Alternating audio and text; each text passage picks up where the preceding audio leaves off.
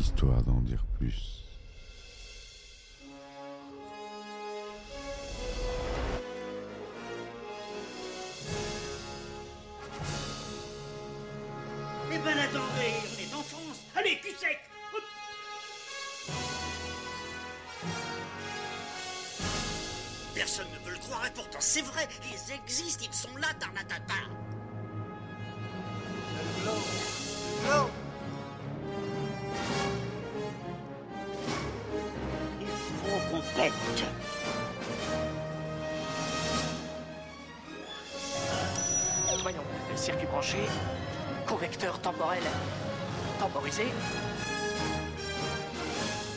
Bonjour, bienvenue sur Histoire d'en dire plus.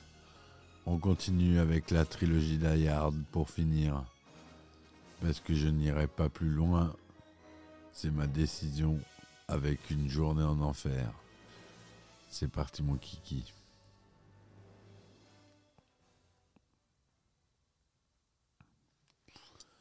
Alors, une journée en enfer, ou Die Hard with a Vengeance, dans le titre original. On retrouve John McTiernan qui avait réalisé le premier. Et dans ce troisième épisode, on retrouve John McClane à New York, et non plus à Los Angeles. Il est retourné à New York pour euh, une intrigue euh, des plus inspirantes.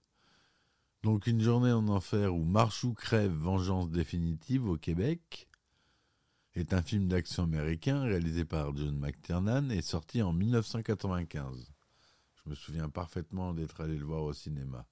C'est le troisième opus de la Sega Die Hard. En 1995, il a été le plus gros succès mondial au box-office avec des recettes cumulées dépassant les 366 millions de dollars. Au scénario, on a Jonathan Hensley. À musique, on retrouve Michael Kamen qui a fait la musique des deux premiers. Les acteurs principaux, on, retrouve Bruce Willis, Jeremy Irons, Samuel L. Jackson et Larry Brigman. Un grand rôle pour Samuel L. Jackson qui, qui lancera encore plus sa carrière, qui avait déjà commencé, mais qui la propulsera dans les tops. New York, 1995. Un magasin est soufflé par l'explosion d'une bombe. L'attentat est revendiqué par un inconnu se faisant appeler Simon. Celui-ci exige que le lieutenant John McLean, alors suspendu de ses fonctions, se livre à un périlleux jacadis à travers toute la ville. S'il n'obéit pas aux directives de Simon, d'autres bombes exploseront. Malheureusement, John souffre de la gueule de bois, il est déposé en plein cœur de Harlem par ses collègues et doit porter une pancarte comme convenu avec Simon. Zeus Carver, joué par Samuel L. Jackson, un électricien et antiquaire afro-américain à Harlem, découvre le policier suspendu en face de sa boutique avec la pancarte Je hais les nègres. Il va à sa rencontre pour lui demander des explications et le sauve d'un lynchage public pour racisme. Alors, euh, pour la petite anecdote, c'est un effet spécial parce qu'ils sont bien à Harlem. Et l'écriture originale marqué I hate niggers, je hais les nègres. Et ça a été rajouté euh, de manière digitale parce que c'était trop risqué pour John, pour Bruce Willis de se balader dans Harlem avec un panneau sur le dos. Il y a des gens qui seraient peut-être pas au courant du tournage qui pourraient voir la pancarte et prendre mal la chose. Donc, pour le petit, la petite anecdote, c'est un effet spécial. Plus tard, on apprendra que la bombe en question était cachée à Chinatown, un mélange de deux produits qui la rend explosive. John déforme un peu l'information pour convaincre Zeus de rester avec lui, car Simon veut que ce dernier fasse partie du jeu et doivent tous deux se rendre à une cabine téléphonique. Là-bas, un petit défi leur est proposé dans lequel ils échouent, sans conséquence heureusement, vu que Simon n'a pas dit Jacques a dit. Mais Simon leur propose sérieusement de traverser tout Manhattan jusqu'à la, la station de métro Wall Street à moins de 30 minutes. Comprenant qu'il est impossible de relever le défi dans des conditions actuelles de circulation, John et Zeus réquisitionne un taxi, traverse Central Park, puis simule une urgence pour permettre de se coller aux pompiers. Mais cela ne suffira pas. John décide de, prendre le métro, tandis que Zeus continue avec le taxi. Dans le métro, Jo- John trouve la bombe et celle-ci commence à s'armer. Zeus arrive enfin au téléphone de la station du métro de Wall Street avant l'arrivée du, du métro piégé. Malheureusement, Simon considère qu'ils n'ont pas réussi le défi d'être tous les deux là à temps, et la bombe explosera. Cette dernière explose après avoir été jetée à l'arrière du métro par John, causant juste des dégâts matériels à la station. John se rend compte que Simon voulait à tout prix faire exploser la bombe, mais qu'il a réussi à limiter les dégâts. Grâce au FBI arrivé sur les lieux, John découvre que Simon en question est le frère de Hans Gruber du premier film Piège de cristal et qu'il cherche à venger son frère. À ce moment-là, Simon annonce qu'il a placé une bombe dans une des très nombreuses écoles de New York et oblige John et Zeus à se rendre à pied dans un parc à 3 km pour un nouveau défi. Les deux hommes se mettent en route tandis que des autorités de New York vont fouiller les écoles, mais ne peuvent communiquer que par le standard au lieu des radios auxquelles les détonateurs sont sensibles. À partir de ce moment-là, Simon, qui les observe, mord à l'hameçon, lance son équipe au travail. Une fois que la plupart des policiers ont quitté les lieux, une dizaine de gros camions de travaux publics menés par Simon arrivent à Wall Street et celui-ci rejoint l'inspecteur Walsh, resté sur place pour lui demander d'indiquer à ses collaborateurs le chemin de la station de métro afin de constater les dégâts. La fausse équipe des travaux publics, dirigée par Targo, investit la station de métro et tue l'inspecteur avant de commencer un trou vers le sous-sol fédéral de la réserve fédérale, tandis que Simon, à la tête d'une seconde équipe, investit sans difficulté la réserve fédérale. Les deux équipes se rejoignent au sous-sol. Les mercenaires chargent les 140 milliards de dollars en lingots d'or dans des camions et s'en vont. Pendant ce temps, John et Zeus arrivent au parc. Ils y découvrent une mallette, mais celle-ci comporte un défi piégé qu'ils doivent résoudre et réussissent de justesse. Simon leur propose comme nouveau défi de se rendre au Yankee Stadium en essayant de résoudre une énigme dont la clé est la moitié de 42. À ce moment-là, John surprend deux gamins à vélo qui ont volé des confiseries et, et en un éclair de lucidité, quand ces derniers lui disent que c'est un bon jour pour braquer une banque, sans la police dans le coin, John et Zeus réquisitionnent les vélos et retournent à Wall Street, là où il n'y a pas d'école. John décide de, faire une petite visite dans la réserve fédérale, tandis que Zeus s'approche des trois faux policiers encore présents pour leur remettre la mallette piégée. Ces derniers sont au téléphone avec Simon qui décide d'éliminer John dans la réserve, mais veut laisser partir Zeus. Les faux policiers s'en vont avec la mallette remise par Zeus, tandis que ce dernier va dans la station de métro pendant que John, de son côté, élimine les mercenaires encore présents dans la banque avant de retrouver Zeus dans les sous-sols. Ils comprennent que le braquage a eu lieu et décident de retrouver le convoi en camion en voiture. Au, cours de la poursuite, les deux hommes comprennent qu'ils doivent chercher l'identité d'un 21e, du 21e président des États-Unis. Simon fait fuiter l'information à la radio, bloquant le standard du 911, empêchant ainsi les communications de la police. John, doit se débrouiller seul avec Zeus. Les deux hommes découvrent que les camions ont emprunté l'aqueduc, un tunnel encore en construction, pour sortir discrètement de Manhattan. John et Zeus se séparent, le premier empruntant le tunnel à leur poursuite et le second se rendant au stade pour le défi avec Simon. John met la main sur un des camions non sans éliminer les tueurs à bord et découvrant par la même occasion l'identité du 21e président, Chester Arthur.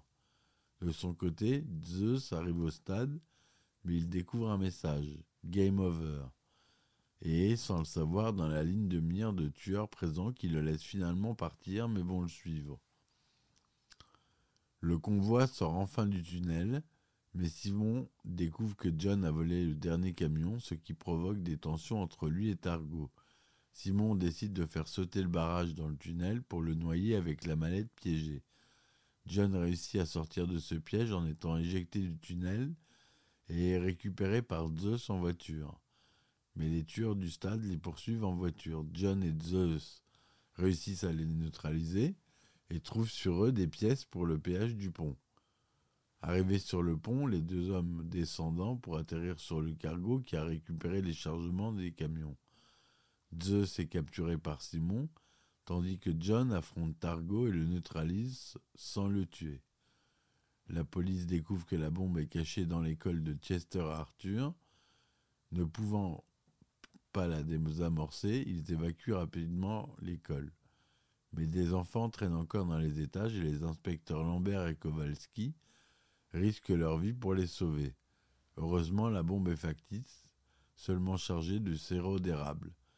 La vraie bombe se trouve sur le bateau. John rencontre enfin Simon qui lui fait comprendre que la fausse bombe dans l'école est une diversion pour occuper la police et compte faire exploser le bateau en faisant disparaître tout l'or.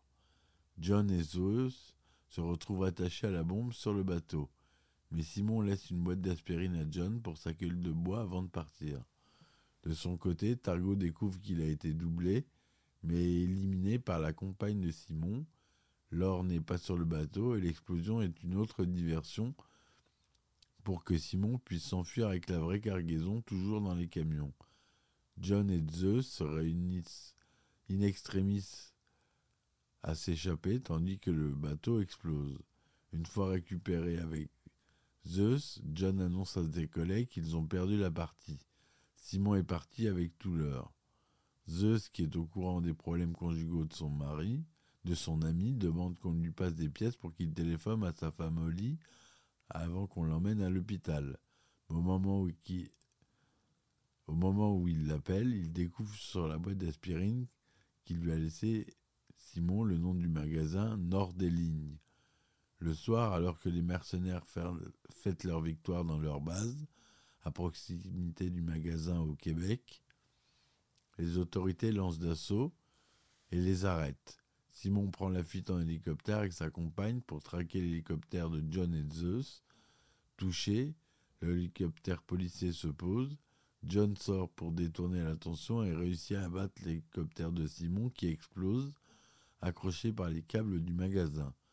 John et Zeus partagent un fou rire, mais John doit rappeler sa femme en s'attendant à avoir une conversation compliquée. Et voilà comment se finit le film. Encore, euh, donc, encore une grande leçon d'action par M. John McTiernan. Toujours euh, d'après les personnages créés par Roderick Thorpe. C'est produit par la 20th Century Fox cette fois-ci et Synergy Pictures.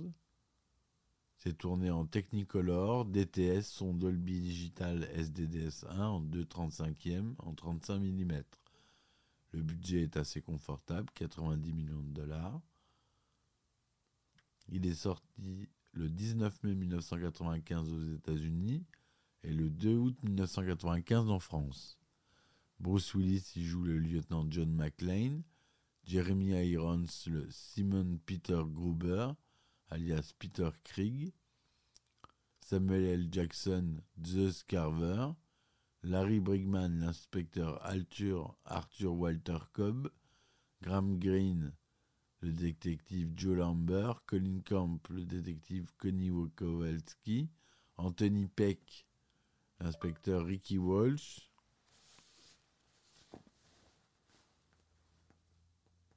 Nicky Wyman joue Mathias Targo, Sam Phillips, Katia, la femme de Simon. Voilà pas des gens euh, très très connus. On a Alan Rickman qui fait une apparition en image d'archives en tant que Hans Gruber. Deux scénarios ont d'abord été envisagés avant d'utiliser celui-ci. Le premier, écrit par James Haggins, est intitulé Troubleshooter. Vous voyez John McClane aux croisières aux Caraïbes avec sa famille, aux prises avec de nouveaux terroristes. L'idée est abandonnée quand Piège en haute mer avec Steven Seagal entre en pré-production en 1992. Le second script, écrit par Doug Richardson, scénariste du précédent volet, et John Fasano, avait pour toile de fond la prise de contrôle du métro de Los Angeles. Mais Bruce Willis s'y opposa, jugeant que l'action était trop proche de celle de son film précédent. 58 minutes pour vivre, voulant un, lieu un peu plus vaste pour l'action principale. Le script utilisé est prénommé Simon Says, écrit par Jonathan Hensley, qu'il vient de collaborer avec John McTiernan sur un projet avorté du remake du Capitaine Blood. Le personnage qui sera plus tard Zeus est alors un personnage féminin. Le producteur Joel Silver a un temps voulu utiliser l'intrigue pour L'Arme Fatale 3. Le script est ensuite réadapté au style de la série Die Hard. Hensley déclare cependant que la toute, première, heure, première heure est quasiment mot pour mot ce qu'il avait écrit à l'origine. Une journée en enfer est alors le premier film de la saga basé sur un script original et non d'après un roman. Voilà, c'est le seul de la saga. La vraie saga, les trois premiers. Après, c'est pas d'après des films, d'après des livres non plus. Après avoir finalisé le script, Jonathan Hensley est lentement interrogé par le FBI, inquiet des précisions présentes dans le scénario concernant la vulnérabilité de la réserve fédérale d'or, la proximité du métro ou l'utilisation de l'aqueduc pour les camions tout est trop bien véridique à leur goût. Le poste de réalisateur est proposé à Danny Cannon, mais il préfère se consacrer à Judge Dredd, très bon film dont je ferai un, épisode en 1995. John McTiernan, réalisateur du premier film, revient finalement pour ce troisième volet. Il refuse quant à lui de mettre en scène Batman Forever pour faire ce film. Sean Connery est pressenti pour incarner le méchant Simon Gruber, mais l'acteur décline l'offre, trouvant la cruauté du personnage trop élevée. Les scénaristes sont par la suite tournés vers un autre acteur britannique, David Seulis, avant que le rôle ne soit finalement décroché par Jeremy Irons. L'acteur Anthony Peck, qui tient ici le rôle de Ricky Walsh, était déjà présent dans le premier volet. Piège de cristal où il incarnait un policier.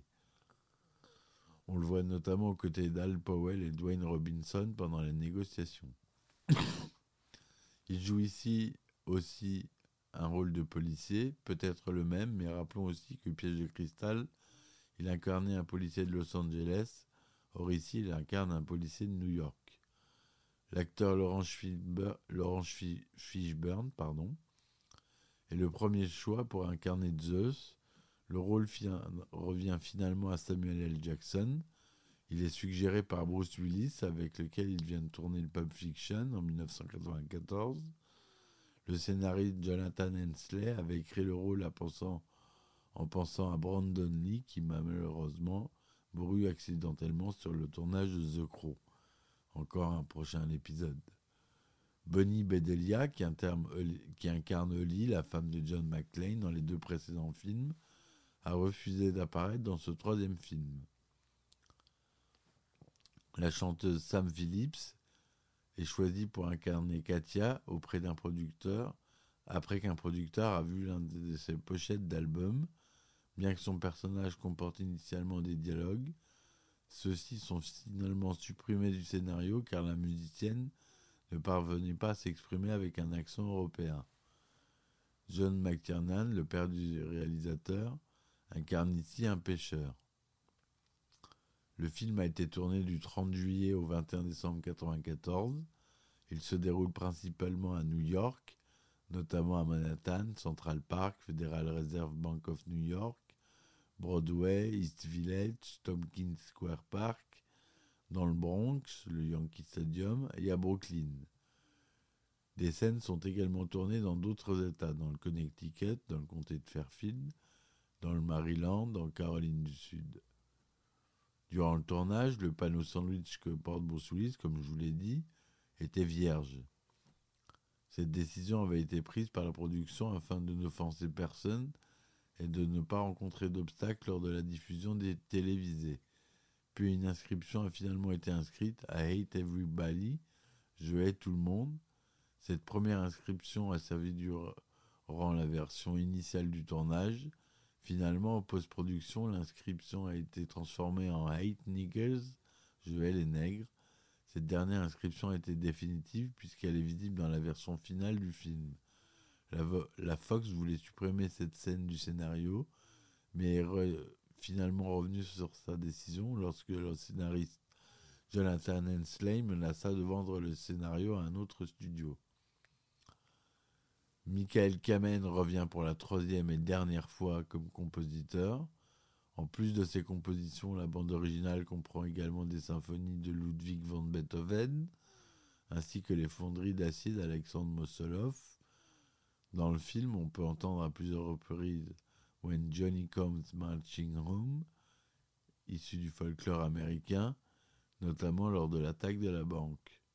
En décembre 2012, La La Records réédite une version limitée en double album. John McTiernan voulait repousser la sortie du film car il pensait que le public américain pourrait être sensible à certaines scènes d'action à la suite de l'attentat d'Oklahoma City survenu en avril 1995, environ un mois seulement avant la sortie américaine du film.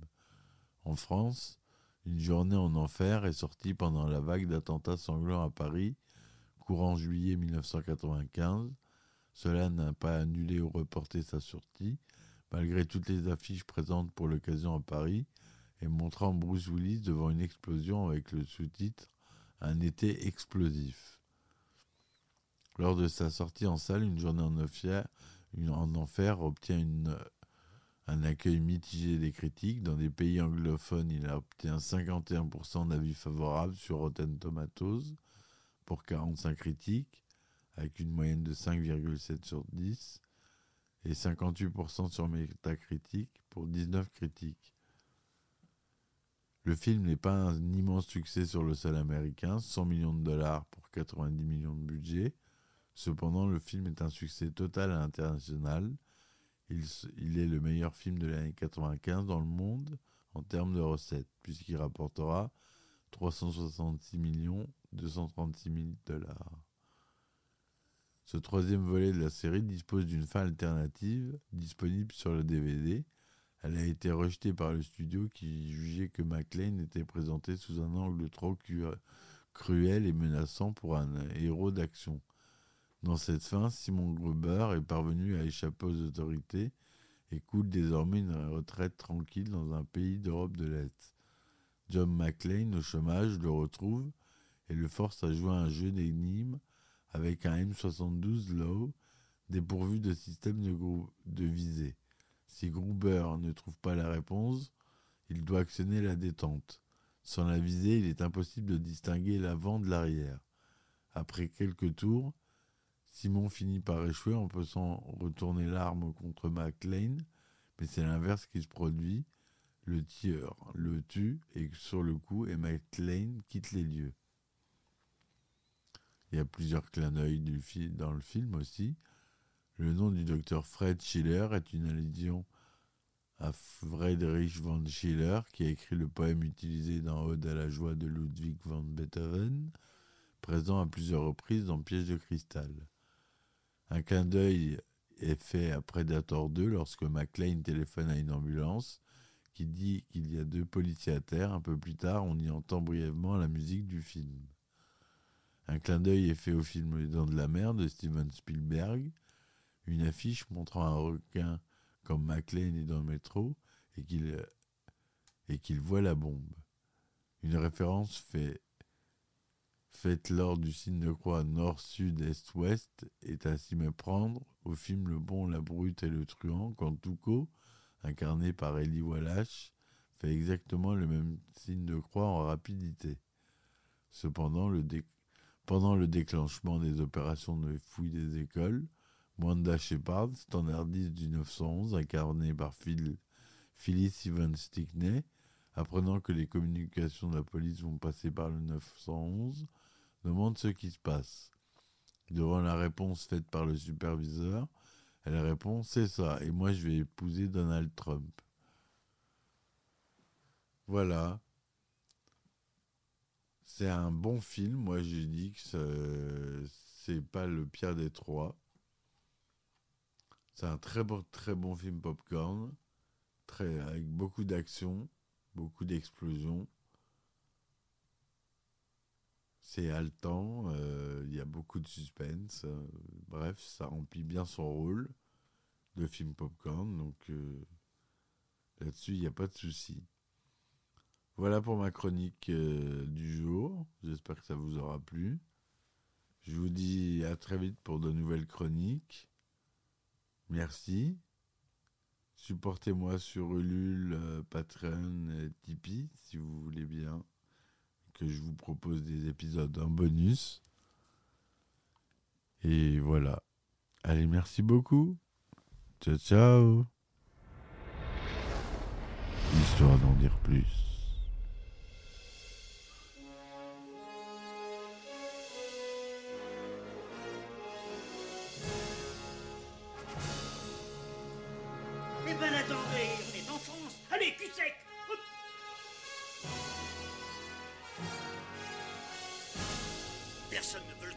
C'est vrai, ils existent, ils sont là, Tarnatata.